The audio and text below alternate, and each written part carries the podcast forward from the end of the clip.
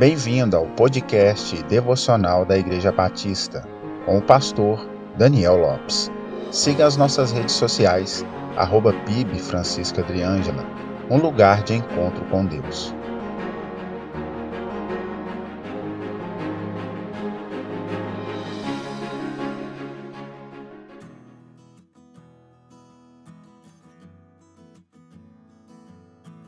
Paulo, ao escrever a Epístola aos Efésios, no capítulo 5, orienta sobre a conduta cristã e o dever de viver uma vida santa em amor e obediência, tendo Cristo como maior exemplo.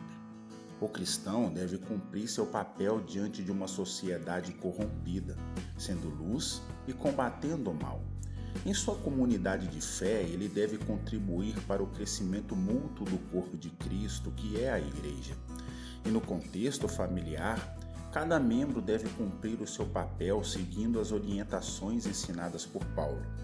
No verso 16, Paulo registra: remindo o tempo, por quantos dias são maus.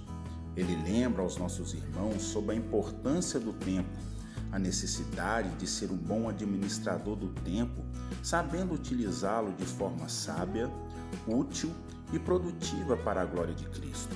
Devemos aproveitar bem o tempo e as oportunidades que Deus nos dá para servi-lo. Cada um de nós tem um tempo limitado neste mundo e Paulo exorta-nos a usar o máximo possível desse tempo da melhor forma possível para promover os objetivos de Cristo. A falta de controle na administração do tempo geralmente traz transtornos para a vida pessoal, para a vida familiar e principalmente para a vida espiritual. Use o tempo com responsabilidade.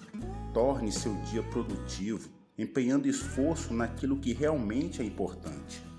Não faça do seu tempo um inimigo, e sim um aliado. Lembre-se da parábola dos talentos registrada no Evangelho de Mateus, no capítulo 25, do verso 14 ao 30. Observe que o servo que não soube aproveitar o tempo granjeando outros talentos para o seu senhor, além de ter-lhe sido tirado o talento que seu senhor lhe confiou, ainda foi punido por sua negligência. Falta-lhe sabedoria para administrar o tempo? Ore como Moisés, como mostra o Salmo de número 90 e o verso 12.